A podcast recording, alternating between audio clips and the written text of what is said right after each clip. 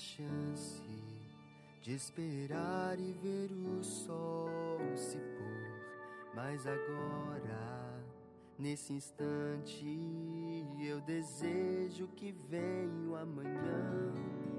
Certamente vai ser bem melhor. A incerteza do futuro deixa o mundo sem um pai.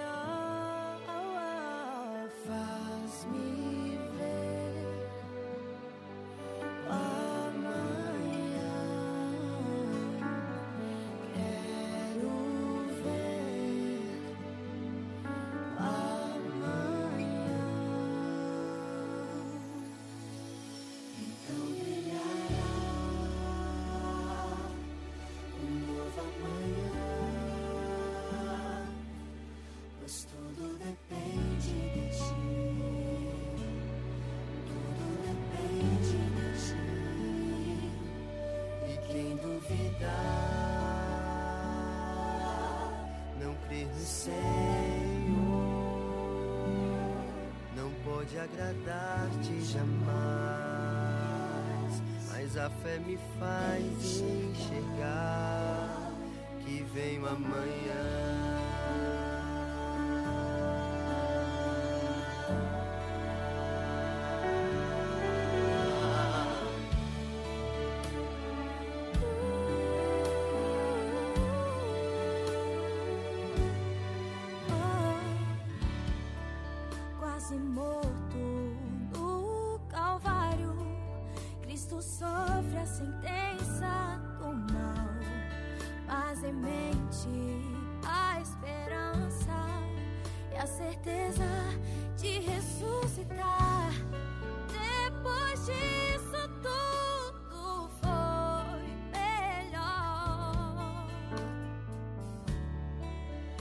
história desse mundo.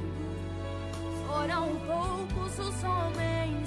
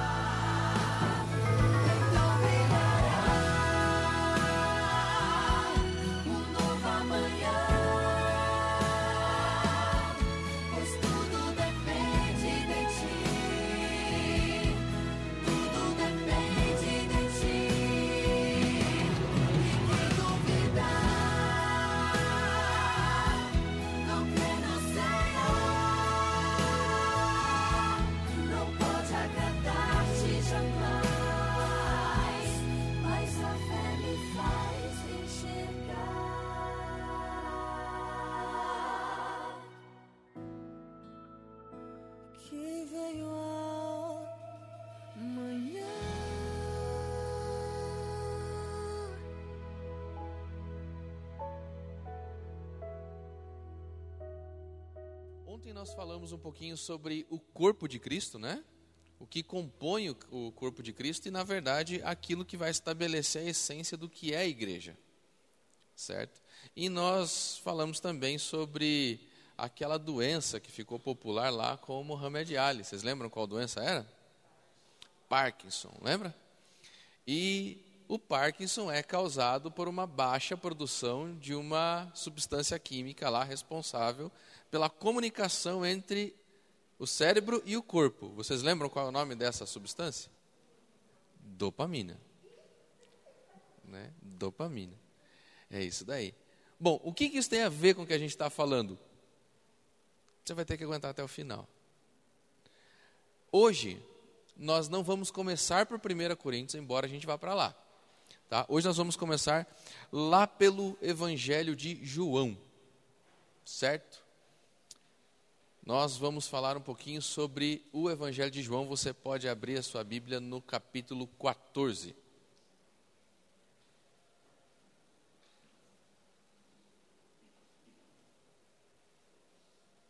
Opa, aí.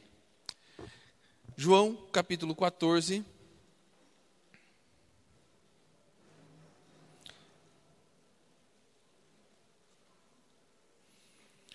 É um dos trechos do discurso de despedida de Jesus, certo?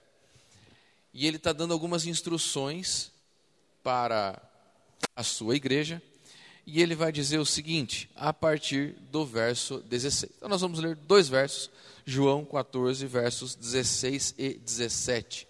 E o texto diz assim: Eu rogarei ao Pai, e ele vos dará outro consolador, a fim de que esteja para sempre convosco. O Espírito da Verdade, que o mundo não pode receber porque não o vê, nem o conhece. Vós o conheceis, porque ele habita convosco e estará em vós nós temos duas informações que são importantes para a gente aqui. Nós vamos falar um pouquinho sobre elas. Então, primeira coisa, Jesus está dizendo assim: olha, eu vou enviar para vocês o Consolador, o Espírito da Verdade, um outro Consolador. Então, aqui Jesus está mostrando para a gente agora o começo do ministério do Espírito Santo. Então, não que o Espírito Santo nunca tenha atuado na terra, muito pelo contrário, ele foi sempre atuante. Você pode ver a atuação do Espírito Santo desde o episódio da criação. Lembra?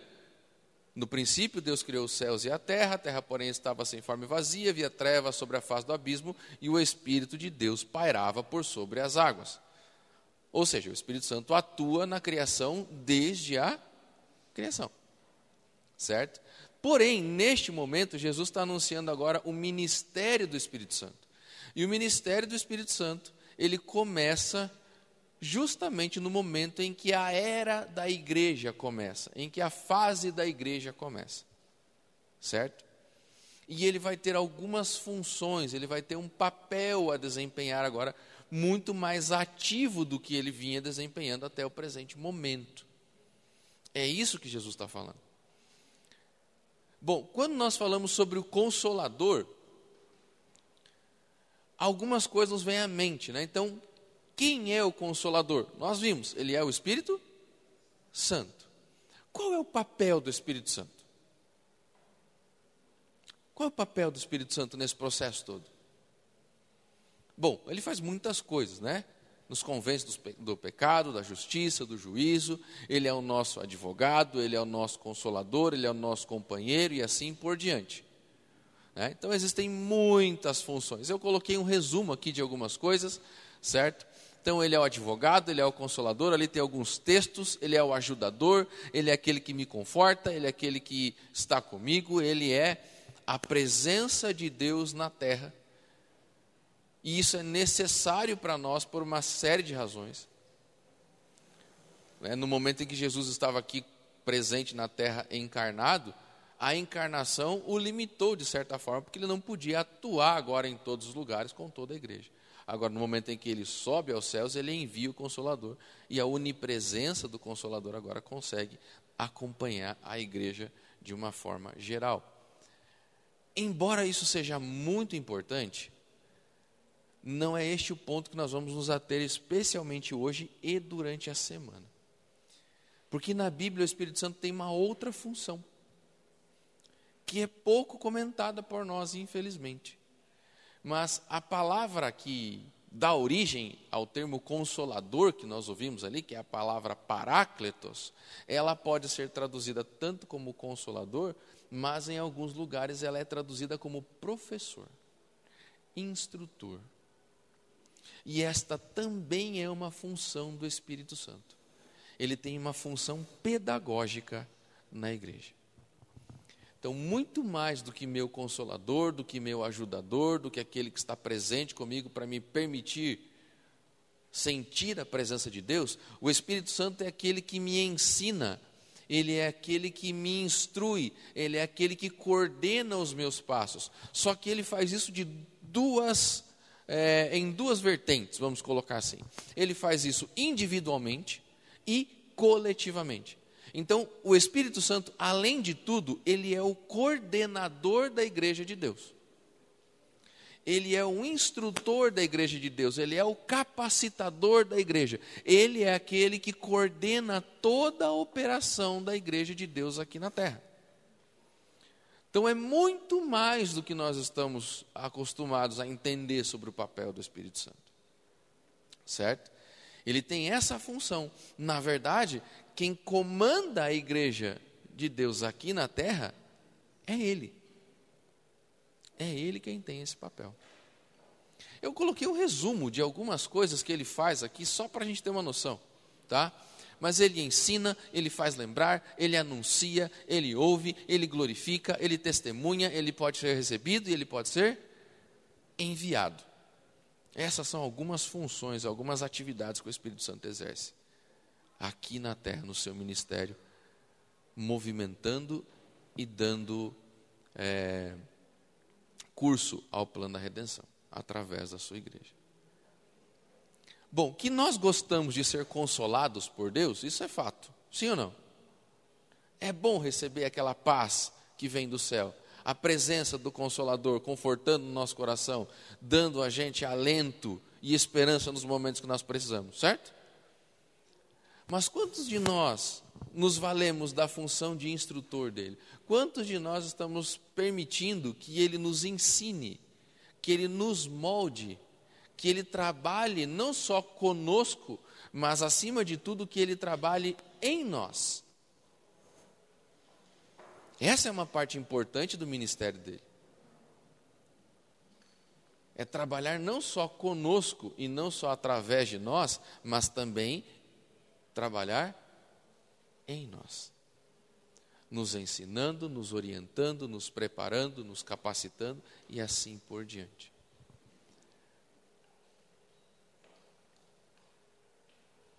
Só para você ter uma noção dessa operação do Espírito, as ações dele são muito maiores do que a gente imagina.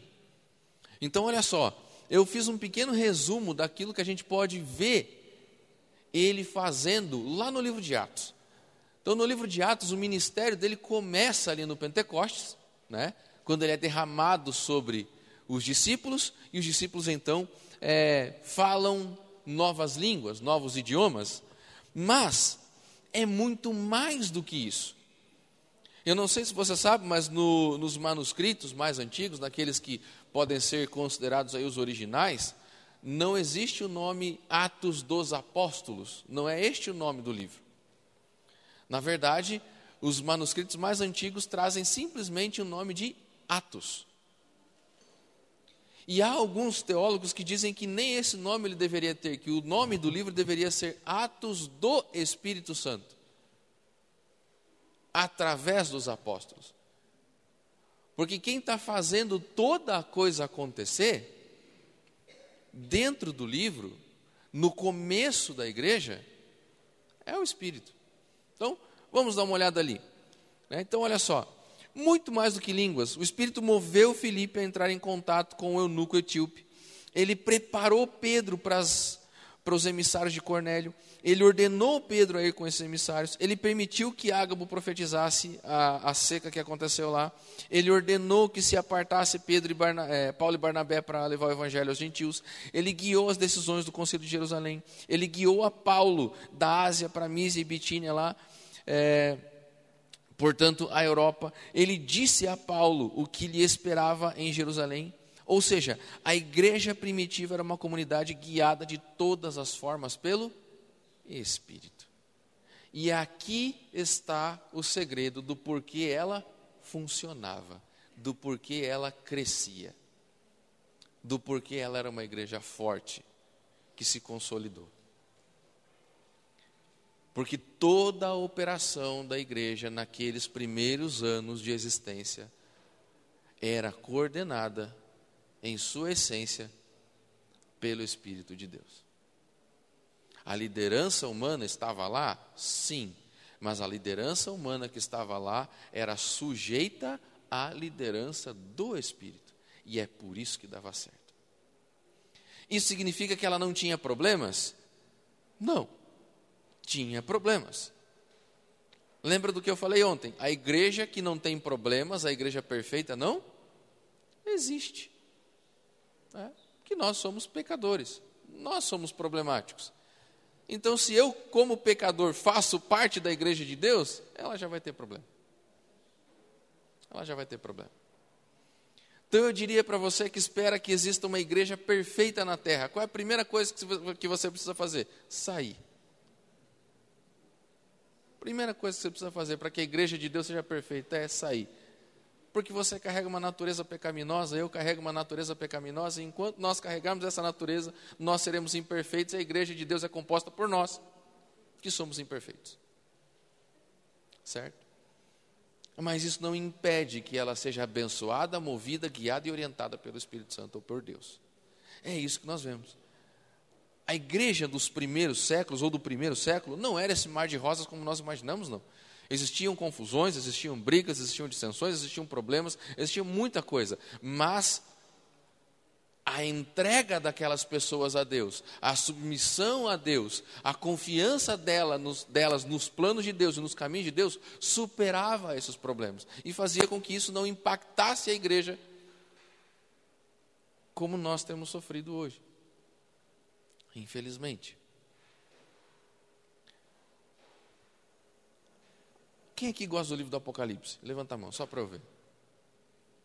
Ótimo, vocês gostam de estudar profecia, então. Profecia é muito legal. O livro do Apocalipse é um dos primeiros livros que eu estudei, é o livro que eu fiz estudo bíblico para vir para a igreja. Então, o meu estudo bíblico foi o contrário, ele começou pelo Apocalipse para depois para o resto.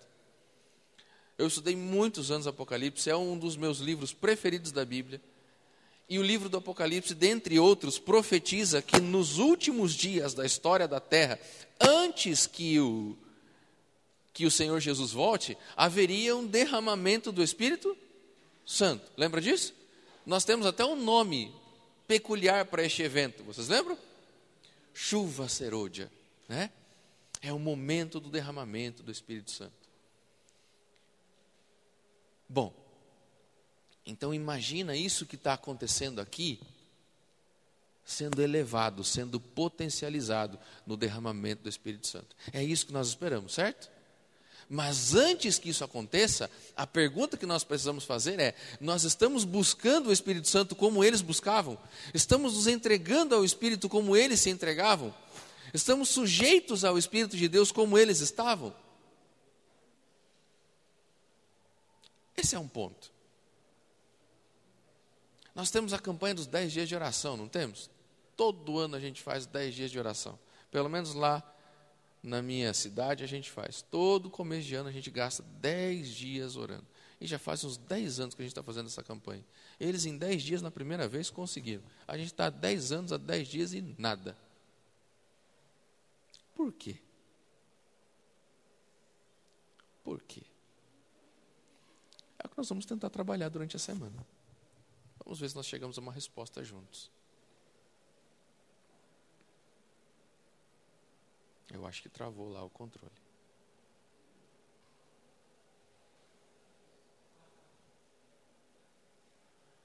Aí. Bom, a segunda parte, o verso 17, vamos dar uma lidinha de novo nele lá? Olha só. Ele diz assim: o Espírito da verdade que o mundo não pode receber. Que o mundo não pode receber, porque não o vê, nem o conhece. Então, perceba que o verso 17 é dividido em duas partes. Ele diz assim: o Espírito da Verdade, a quem o mundo não pode receber. Não é que não vai, é que não pode. E eles não podem receber o Espírito, por quê? Porque eles não o conhecem. Interessante isso, né? Eles não o conhecem. Agora olha só o restante do verso. Vós, vós o conheceis, porque ele habita convosco e ele está ou estará em vós. Aqui Jesus já está falando sobre o Pentecostes. Né? Ele já está falando ali sobre o evento de Atos 2. Antes de nós chegarmos nessa segunda parte, vamos ver a primeira. Porque isso é interessante, diz assim, ó, o mundo não pode receber, o mundo não o conhece. E isso é muito forte. E isso é muito complicado. Por quê? Porque se é ele quem será derramado no fim dos tempos, se é Ele que avolumará a nossa mensagem, transformando a mensagem do terceiro anjo num alto clamor, se é Ele quem concluirá a obra do selamento do povo de Deus, se é Ele que protegerá o povo das pragas nos últimos dias, e o mundo não o conhece, agora nós temos um problema. Porque o protagonista do final da pregação do Evangelho, do momento mais esperado por toda a história da igreja, não é conhecido. E aí é um problema. O que Jesus está querendo dizer? Bom, a palavra conhecer na Bíblia, ela tem um sentido um pouco diferente daquilo que nós entendemos aqui nas nossas bandas. Aqui para a gente, a palavra conhecimento significa o quê? Estudo, não é? Informação, conteúdo, coisas gravadas na mente e assim por diante. Na cultura de Jesus, a palavra conhecimento não significa nada disso. Isso para a cultura de Jesus, para a cultura judaica, é informação. Conhecimento na Bíblia é relacionamento. Tanto é que a palavra conhecimento na Bíblia, ou o verbo conhecer, é a mesma palavra utilizada para se referir ao relacionamento íntimo entre um homem e uma mulher. Se você tem uma tradução um pouco mais antiga da Bíblia aí, você ver que às vezes está escrito lá assim: e conheceu Adão, a sua esposa, e ela concebeu e teve um filho, e lhe chamou de Caim. Não tem algumas traduções da Bíblia que estão assim? Então, o conhecer ali é porque a palavra hebraica para conhecimento e intimidade é a mesma.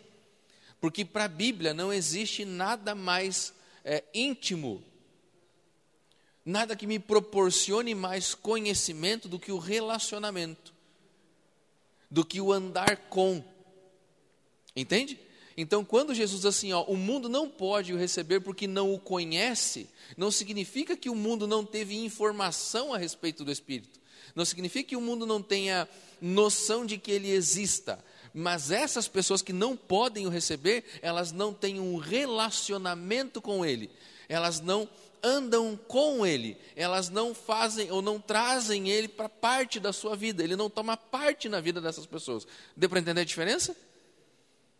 Então, conhecimento para a Bíblia não é cognição, não é informação, mas conhecimento é essencialmente relacionamento. Relacionamento. E não é um relacionamento superficial, é um relacionamento íntimo, onde você tem conhecimento, tem noção dos detalhes, das características, das, da peculiaridade daquela pessoa. Essa é a noção que a Bíblia nos traz de conhecimento. E aí vem uma pergunta, uma das primeiras perguntas da noite, que vai ser emendada com essa. Como está o seu relacionamento com Deus? Será que o seu conhecimento a respeito de Cristo é informação? Ou é relacionamento? Infelizmente, muitas pessoas na igreja sabem muitas coisas sobre Deus, mas tem pouco convívio com Ele. Né? Tem pouco convívio com Ele. Então, andar com Deus não é estudar sobre Ele somente, embora obviamente isso seja importante, mas andar com Deus é trazê-lo para a nossa vida, para o nosso cotidiano, ele faz parte das nossas atividades, ele nos aconselha em nossas decisões, ele nos orienta nas, nas coisas que nós precisamos fazer e como nós vamos conduzir. Nós trazemos ele para os aspectos mais simples do nosso dia a dia. Isso é andar com Deus. Como é que isso acontece? Bom, Jesus infelizmente não vai nos explicar. Paulo vai. E agora a gente vai para 1 Coríntios. Tá? Então nós vamos para 1 Coríntios, capítulo 2. Primeira carta aos Coríntios, capítulo 2. Paulo vai falar uma série de coisas aqui. É um capítulo extremamente interessante, mas nós vamos nos limitar a ler alguns versinhos para a nossa reflexão dessa noite. Agora, ó, Preste atenção, você vai ver que Paulo está indo na mesma linha de Jesus. Tá? Só que ele vai explicar um pouquinho mais. Certo? Então, olha, 1 Coríntios capítulo 2, versos 14 e 15, ele diz assim. Aliás, vamos ler a partir do verso 12, tá? Para você contextualizar bem. A partir do verso 12, ele diz assim: Ora, nós não temos recebido o Espírito do mundo, e sim o Espírito que vem de Deus. Para quê? para que conheçamos o que por meio de Deus nos foi dado gratuitamente. Disso também falamos, não em palavras ensinadas pela sabedoria humana, mas ensinadas pelo Espírito, conferindo coisas espirituais com espirituais. Agora, veja só, ele vai trazer para a gente três categorias de pessoas. Anota elas aí na sua Bíblia, se você tiver condições. São três categorias de pessoas. Primeira categoria de pessoa, ele diz ali, ó, ora, o homem natural não aceita as coisas do Espírito de Deus, porque lhes são loucura, e não pode entendê-las, porque elas se discernem espiritualmente. Porém, o homem espiritual julga todas as coisas, mas ele mesmo não é julgado por ninguém.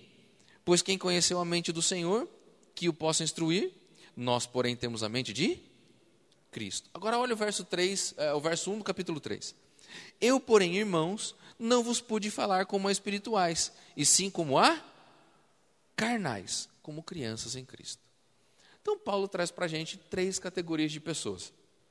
Conseguiu perceber quais são?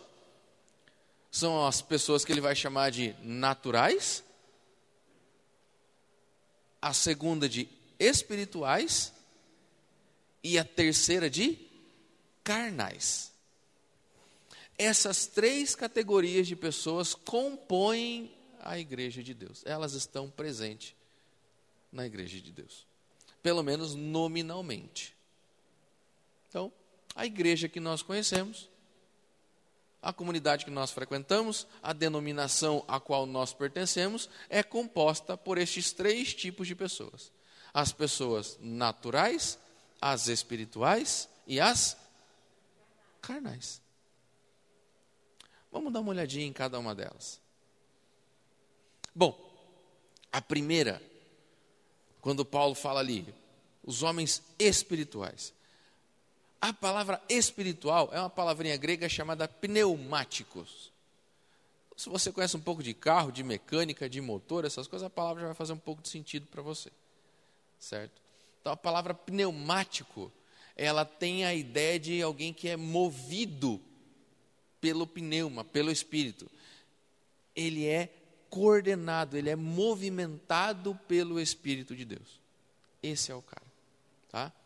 Bom, é, é uma palavra que só Paulo usa, certo? E ela é usada nos escritos dele de três formas, tá? Significa coisas espirituais, pessoas espirituais ou homens que portam coisas espirituais. Aqui Paulo vai estabelecer o que ele considera alguém espiritual. Então, antes de você ler lá, você se considera uma pessoa espiritual? A gente não fala, às vezes, não, não, porque fulano é tão espiritual. Mas, ao final de contas, o que, que é ser espiritual? Será que ser espiritual é você ler a Bíblia o dia todo? Você orar o dia todo? Você falar de Jesus o dia todo? Será que isso é ser espiritual? Será que ser espiritual é estudar a Bíblia, é estudar a lição, é vir à igreja, é estudar a lição na escola sabatina, é devolver o dízimo? Será que isso é espiritual? Vamos dar uma olhada? Olha só. Para os oponentes de Paulo, aqueles judaizantes que nós falamos ontem, lembra aquelas duas facções lá? Bom, para os oponentes de Paulo, a espiritualidade se destaca pela sabedoria superior, autopreocupação e separação. Então, para esses caras, o que era ser espiritual? Era você ser muito conhecedor da palavra de Deus. Você ter muito conhecimento a respeito das Escrituras. Isso era ser espiritual. Para outros, é, e também somado a isso, era você ter uma preocupação com a sua vida, com as suas práticas religiosas, com aquilo que você faz de certo e errado, e por consequência, a preocupação em tornar-se diferente das outras pessoas que estão por aí. Então, quanto mais diferentes eles eram das pessoas, mais espirituais eles se consideravam. Quanto mais textos bíblicos eles tinham memorizados, mais espirituais eles se consideravam. E quanto mais práticas religiosas eles conseguiam agregar à sua vida, aos seus costumes, mais espirituais eles se consideravam. Era essa visão, era essa definição de espiritualidade para os oponentes de Paulo. Agora, a visão deles estava certa ou errada? O que, vocês acham? Eu sei que quando a gente fala de oponente de Paulo, agora a gente até tem tendência a dizer, ah, estava errado, né? Eu diria que ela está incompleta. Ela está incompleta. Porque se eu falar que está errado, eu posso dizer que eu me preocupar com a minha santidade é errado eu posso dizer que eu me preocupar em estudar as Escrituras é errado. E não, obviamente que não. Mas tem algo que vem antes disso. O estudar as Escrituras, o preocupar-se em ter uma vida devocional saudável, o preocupar-se em se afastar daquilo que é mal, daquilo que me prejudica, daquilo que pode afetar ou atrapalhar o meu relacionamento com Deus, é uma consequência de algo que vem antes disso não é a causa das coisas, mas é a consequência de algo que vem antes. Olha só, o que que Paulo vai dizer? Então, para Paulo, tá? Para Paulo, o homem espiritual se destaca pelo seu amor e preocupação com os outros, pela sua falta de egocentrismo e inveja, pela sua capacidade de distinguir aquilo que o amor dita daquilo que é meramente lícito aquilo que vem de Deus daquilo que, que é meramente inspirado, inspirado no sentido de inspirador, tá? de motivador. Aquilo que é para o benefício da comunidade, daquilo que é meramente edifica o indivíduo. Então perceba que existe algo a mais. Para Paulo, o homem espiritual é aquilo que é, é aquela pessoa que consegue discernir as coisas. E não é somente entre o certo e o errado mas é o porquê é certo e o porquê é errado. Muitas vezes nós nos preocupamos em, em, em, discernir o certo do errado, certo? Mas você se preocupa em entender o porquê que o certo é certo e o porquê que o errado é errado? Sabe por quê? Porque Deus não está tão preocupado assim só com as nossas ações. Mas para Deus, Tão importante quanto as nossas ações são as nossas motivações. O porquê você faz as coisas. Porque o que fazer não é tão difícil de entender. Quando Deus diz assim, lembra-te do dia de sábado para o santificar. É difícil de você entender isso? As pessoas distorcem, fazem o possível para não entender, mas não tem como você não entender o que está escrito ali. Diz assim, lembra-te do dia do sábado para o santificar. Está escrito, é claro, cristalino como a água. Então não é difícil de entender que eu preciso guardar o sábado. O difícil é o discernir o porquê que eu estou guardando. Por que, que eu estou guardando? Esse é o mais complicado. Não é difícil separar 10% da minha renda e devolver a Deus. Não é nem um pouco difícil. O difícil é eu colocar ali no envelope ou na salva o meu coração junto com aquele dinheiro. Esse é mais difícil. Porque tem bastante gente que enriquece os cofres da igreja.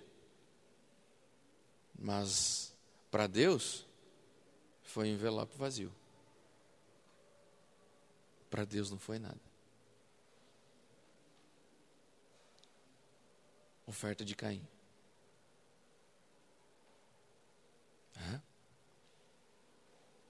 Então, para Paulo, a espiritualidade não está relacionada somente ao que você faz, mas está relacionada ao porquê você faz o que faz. Isso é importante.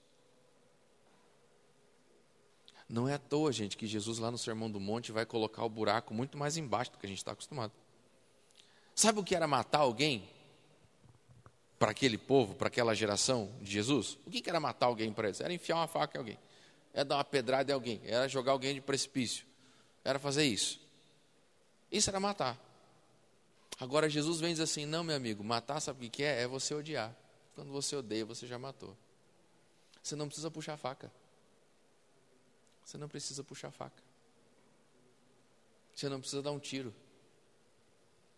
Mas se você odeia, você é tão assassino quanto aquele que puxou o gatilho ou aquele que enfiou a faca. Talvez você só não tenha feito isso porque você tem medo da justiça dos homens. Talvez essa seja a única razão. Talvez a razão seja porque naquele momento você não tinha uma arma em punho. Porque se tivesse, talvez levasse a cabo os seus pensamentos e as vontades, os desejos que estavam no seu coração. No Sermão do Monte, Jesus já nos coloca essa ideia de que os, as motivações para Deus são tão importantes quanto as ações. Na verdade, elas justificam as ações. Elas dão sentido às ações.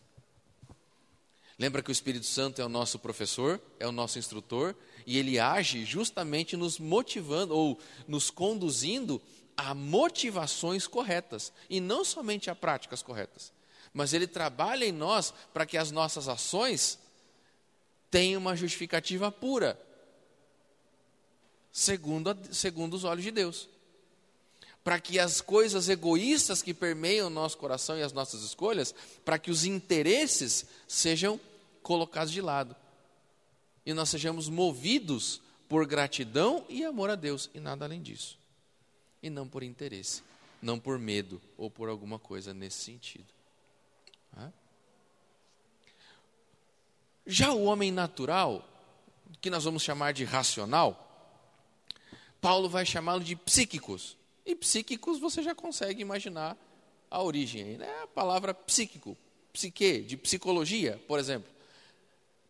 Esse segundo homem ali, que Paulo vai tratar, o homem natural, ele é aquele indivíduo que pensa, que raciocina, que toma boas decisões, que toma boas escolhas, é uma pessoa tranquila. Só que ele age segundo a vida física. É o homem que vive como se não houvesse nada para além da vida física, como se as suas únicas necessidades fossem as necessidades que estão aqui conosco: comer, beber, trabalhar, aprender, conseguir uma vida estável, criar bem os filhos, comprar um carro, comprar uma casa, ter uma vida bem-sucedida. Este é o indivíduo racional. E é interessante porque a palavra que é usada por Paulo é a palavra que é usada para definir a criação de, uma, de um modo geral. Então, essas pessoas, elas não são necessariamente pessoas que têm um caráter ruim não são pessoas desonestas, não são pessoas más. Você já deve ter ouvido e já deve ter se deparado com essas pessoas algumas vezes. Alguém aqui dá estudo bíblico? Quem dá estudo bíblico? Ótimo. Durante o, o momento em que você está oferecendo estudo bíblico para alguém, você está lá falando da necessidade da pessoa conhecer Deus, se entregar a Deus, ter uma vida com Deus. Você já ouviu alguém falando assim, mas eu sou uma pessoa boa. Eu não mato, eu não roubo, não trai meu esposo, não trai minha, minha, minha esposa, sou uma pessoa honesta, sou trabalhador. Já ouviu gente falando assim? Eles estão certos? Estão. O problema é que isso não é suficiente. Isso não é suficiente. Sabe por quê? Porque Deus não nos chamou para ser normais. Deus nos chamou para ser espetaculares. Deus não nos chamou para ser pessoas normais. Deus nos resgatou e nos tem transformado para ser pessoas espetaculares, pessoas especiais para este mundo, pessoas que façam a diferença para esse mundo. E quando eu falo pessoas espetaculares, eu não estou falando aquela teologia coaching agora, sabe? Sucesso, bem-sucedido, power e tudo mais. Esses são essa galera aqui. Esse povo que vai atrás desses pastores e youtubers da vida aí, que prometem aquilo, que são, que são mais coachings e psicólogos do que pastores, esses são essas pessoas aqui. Que buscam a Deus para ter realização nesta vida, para ter prosperidade nessa vida, para ter sucesso nessa vida, para ter um relacionamento nessa vida. E a eternidade? A eternidade não está nem aí. Deus não nos chamou para ser esse tipo de pessoas. Deus nos chamou para ser pessoas que farão a diferença neste mundo. Você sabe qual é a maior desgraça na vida de um cristão? Tem ideia de qual é a maior desgraça na vida de um cristão? A maior desgraça na vida de um cristão é passar por este mundo sendo irrelevante, sendo desnecessário, sendo indiferente. Sabe como é que o Apocalipse trata disso? Morno insosso. Essa é a maior tragédia na vida de um filho de Deus. Essa é a maior tragédia na vida de um filho de Deus.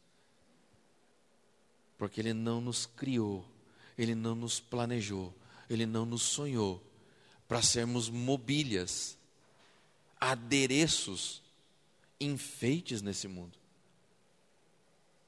Deus nos criou, nos planejou nos sonhou, nos redimiu para fazermos a diferença nos lugares por onde nós passamos.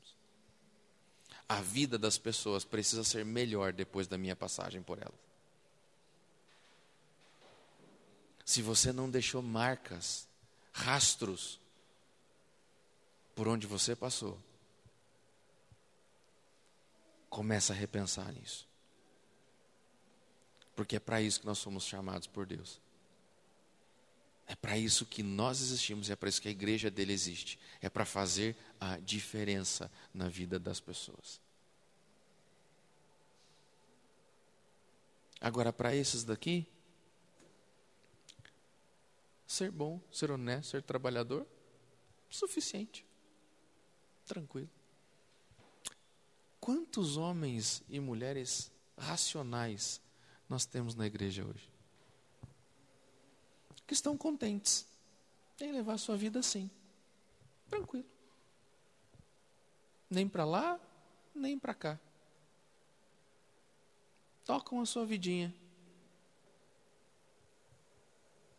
Preocupados com a sua carreira, preocupados com a criação da sua família, preocupados com uma série de coisas. Mas a eternidade, a eternidade está ficando cada vez mais para trás.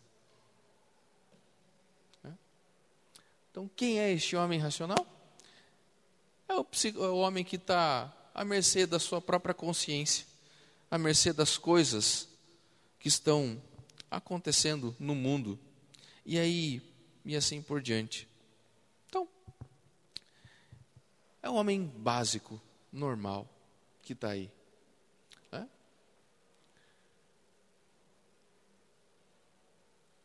Agora, tem o terceiro. O terceiro, que Paulo vai chamar de homem carnal, é aquele que vive a parte de Deus, é aquele que vive seguindo as influências do mundo, é aquele que está caminhando para uma direção cada vez mais distante de Deus. Olha o que Paulo fala em Romanos, capítulo 8. Se você quiser abrir a sua Bíblia aí, pode abrir comigo, por favor. Romanos, capítulo 8, versos 5 a 9 se você tiver como destaque esse texto na sua Bíblia, esse texto é importante, muito importante. Olha só o que Paulo vai dizer. Ele diz assim: Porque os que se inclinam para a carne cogitam das coisas da carne, mas os que se inclinam para o espírito, das coisas do espírito. Porque o pendor da carne dá para a morte, mas o do espírito para a vida e paz. Por isso, o pendor da carne é a inimizade contra Deus, pois não está sujeito à lei de Deus e nem mesmo pode estar. Portanto, os que estão na carne não podem agradar a Deus. Os que estão na carne não podem agradar a Deus. Vós, porém, não estás na carne, mas no espírito. Só que agora nós temos um problema aí. Porque tem um C. Logo depois que ele diz vós estáis no espírito, tem um C. E C, você sabe, é uma cláusula condicional. Existe uma condição.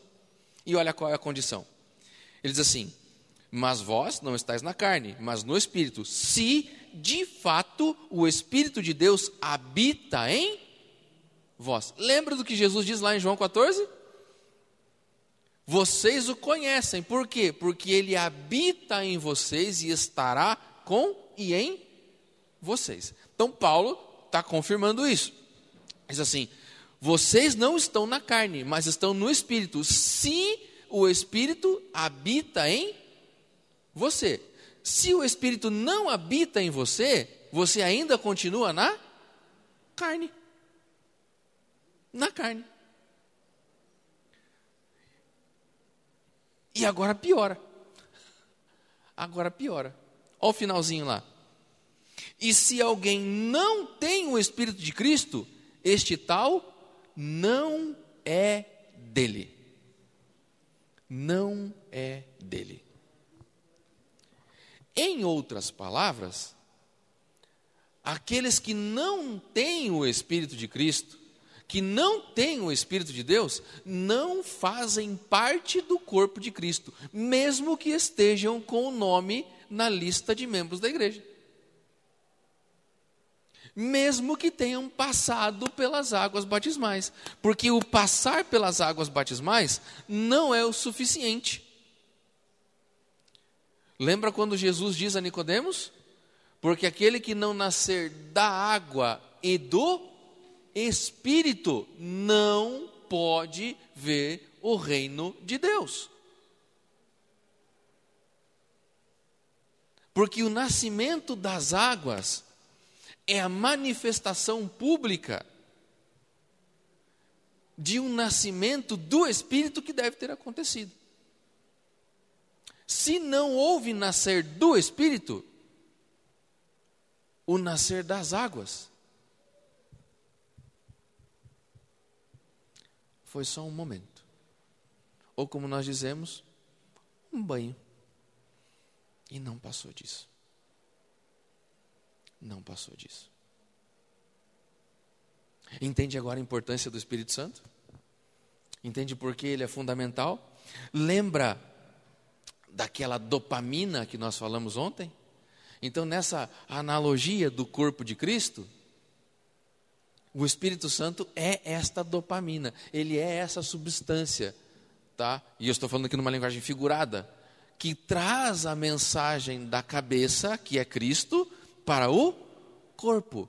É ele que traz a informação de Cristo para a sua igreja e coordena a sua igreja para que ela não seja um negócio lá que não tem organização, que não tem um sentido, que não tem um propósito, que não tem articulações, que não tem movimentos sincronizados, adequados e corretos. Entende? para pertencer ao corpo de Cristo, para agir segundo Cristo, é necessário ter nascido do Espírito. Não é importante, não é bom, não é recomendável, é necessário. Necessário.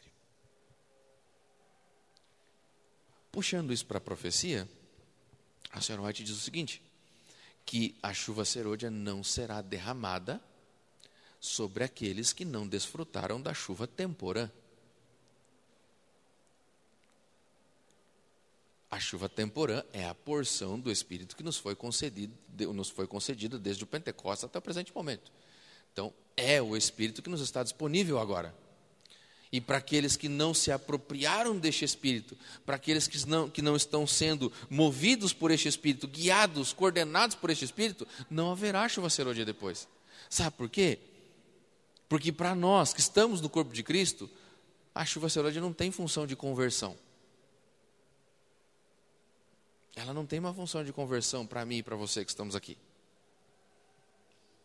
Porque neste momento da história, Deus não vai poder agir em mim, porque ele precisará agir através de mim. Essa é a importância do crescimento na graça, no crescimento na fé, na luta cotidiana que eu e você temos para vencer os nossos problemas, para vencer os nossos pecados, para superar as nossas, as nossas tentações, porque eu não posso chegar lá, naquele momento, esperando que o Espírito Santo me converta, porque eu tenho um problema, porque eu vou ser um instrumento de Deus para a conversão de outras pessoas. Esse é um problema. Eu estou falando aqui de impecabilidade, essas coisas assim. De... Não, nada disso. Nada disso. Não é isso. Mas eu preciso ser uma ferramenta afiada nas mãos de Deus. Senão, eu me torno algo inútil. Inútil. Então, quanto do Espírito Santo nós temos recebido? Quão dispostos nós estamos a buscá-lo? E acima de tudo, quão sujeitos a ele nós estamos?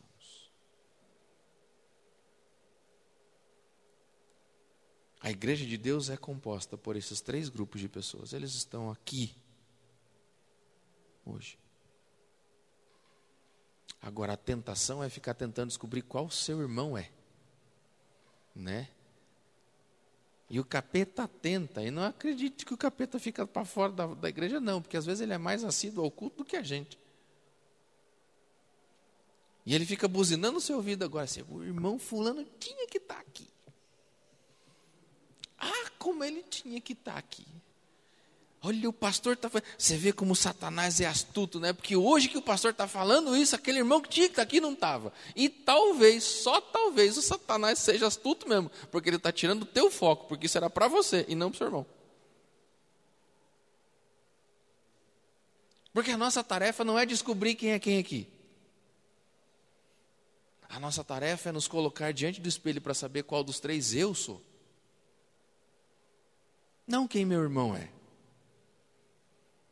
Porque quem meu irmão é, é um assunto dele e de Deus, e de mais ninguém. Agora, a minha labuta constante, o meu questionamento constante é de manhã colocar minha cara diante do espelho e saber qual dos três eu sou. Se eu estou agindo e vivendo nesse mundo segundo a razão, segundo a carne ou segundo o Espírito? Quem manda na minha vida? O pecado, a lógica ou Deus?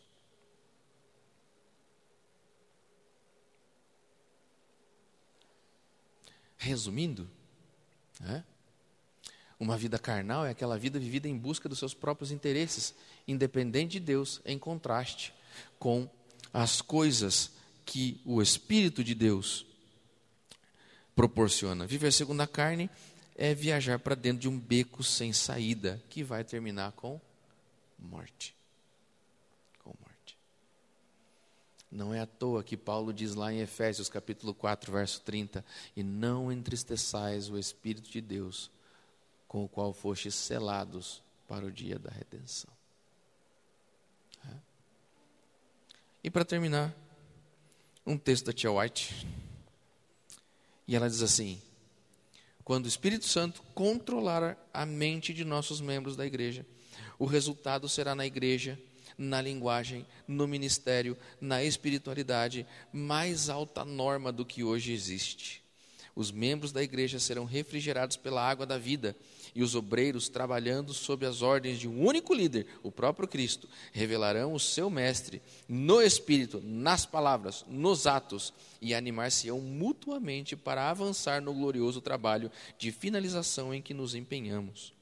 Agora perceba, o resultado de uma igreja que é moldada pelo Espírito, que é guiada pelo Espírito. Ela diz assim: haverá substancial aumento na unidade e amor, que testificarão para o mundo que Deus enviou seu Filho para morrer pela redenção dos pecadores. A verdade divina será exaltada, e ao brilhar como uma lâmpada acesa, compreendê-la-emos com maior, muito maior clareza. Perceba como é uma igreja que é coordenada pelo Espírito. A mudança nos relacionamentos, a mudança na dinâmica da igreja, a mudança no trabalho da igreja, a mudança na relevância da igreja.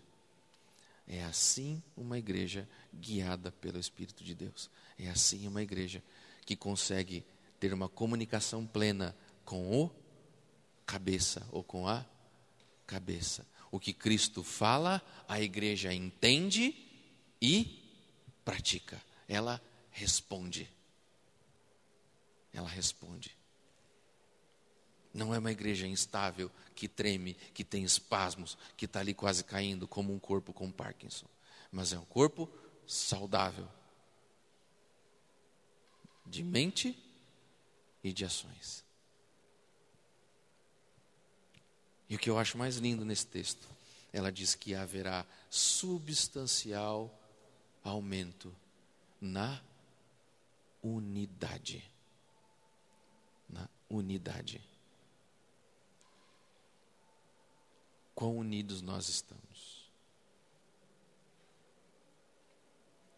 Quão relevantes nós estamos sendo. Deus não colocou essa igreja neste lugar por acaso. Quantos anos tem a igreja aqui? Vocês têm ideia? Alguém sabe? Quantos anos a igreja de Nova Friburgo tem? Mais de 50 anos. Obrigado, irmã. Será? Oi? Ótimo, maravilha. Por que, que Deus colocou ela aqui? Qual era o sonho de Deus para este lugar quando colocou uma igreja aqui? E por que ele colocou as pessoas que estão aqui, aqui? Será que Deus não tem parte nisso? Será que não é Deus quem atrai as pessoas para cá? E se Deus está montando este corpo, se Deus está configurando as pessoas e trazendo as pessoas para cá e está montando alguma coisa, o que, que ele quer com isso? Para onde ele quer levar essa igreja? Bom, aí você vai ter que vir amanhã. A gente vai falar um pouco disso amanhã. Feche seus olhos. Pai querido, nós somos agradecidos a Ti por mais este momento juntos. Pedimos a Ti, Senhor, que nos conceda este discernimento do qual Paulo tem falado, para que nós sejamos pessoas espirituais, sejamos pessoas cheias do Espírito Santo, que saibam ouvir a tua voz e ter a certeza de que é a tua voz. Hoje muitas pessoas têm pretendido falar em teu nome. Tem muitas coisas que são ditas, proclamadas em teu nome. E às vezes isso pode causar confusão em nós. E é por isso que nós pedimos a Ti nesta noite, Senhor, que nos unja os olhos com o colírio que está prometido lá para a carta da igreja de Laodiceia. Para que a gente consiga ver as coisas que estão acontecendo com clareza, Pai. Discernir o momento da história que nós estamos vivendo. Que os nossos ouvidos estejam constantemente abertos para ouvir as tuas instruções e então colocá-las em, em prática. Que esta igreja, Pai, receba o teu Espírito e ela seja útil e abençoadora aqui nessa cidade. Que as pessoas que estão por aqui, Pai, e têm contato com esta igreja sejam abençoadas, porque o Senhor está agindo através dela para transformar a vida delas. Essa é a nossa oração, em nome de Jesus.